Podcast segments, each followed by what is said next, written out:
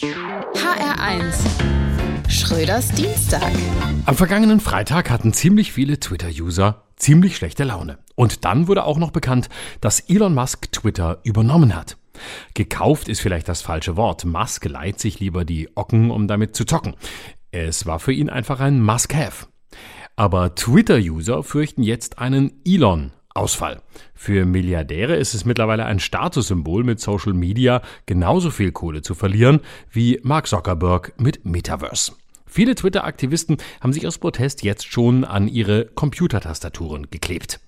Andere kleben sich an ihre Handys, aber das ist einfach der Megatrend unserer Zeit. Wieder andere kaufen schon mal auf Vorrat Suppendosen, Sahnetorte und Kartoffelbrei, wissen aber noch nicht so genau, worauf sie das dann werfen wollen. Vögel, Notebooks, Teslas. Klar ist, dass jetzt die Meinungsfreiheit endlich da ist, und zwar die Meinungsfreiheit von Propagandisten, Hetzern und Nazis, die endlich öffentlich sagen dürfen, was sie von Linken, Schwarzen und Frauen halten. Es ist aber nur ein Gerücht, dass Twitter demnächst umgebrandet wird in Twitter. Wie gut ist es wohl für die Meinungsfreiheit wirklich, dass eine der wichtigsten Social-Media-Plattformen in den Händen eines Milliardärs ist? Die Washington Post meint, sehr gut, aber die gehört auch Jeff Bezos. Dafür sind viele rechte Trolle jetzt endlich fest bei Twitter eingebunden und stören nicht mehr so bei Telegram. Das ist auch schön.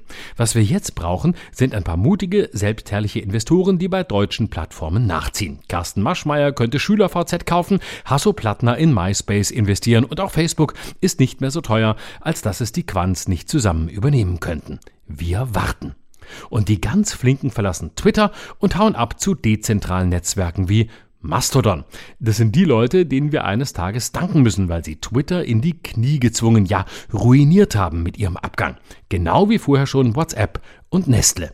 Darauf werfe ich ein Stück Schwarzwälder Kirschtorte aufs iPad. Schröders Dienstag. Auch auf hr1.de und in der ARD Audiothek. HR1. Genau meins.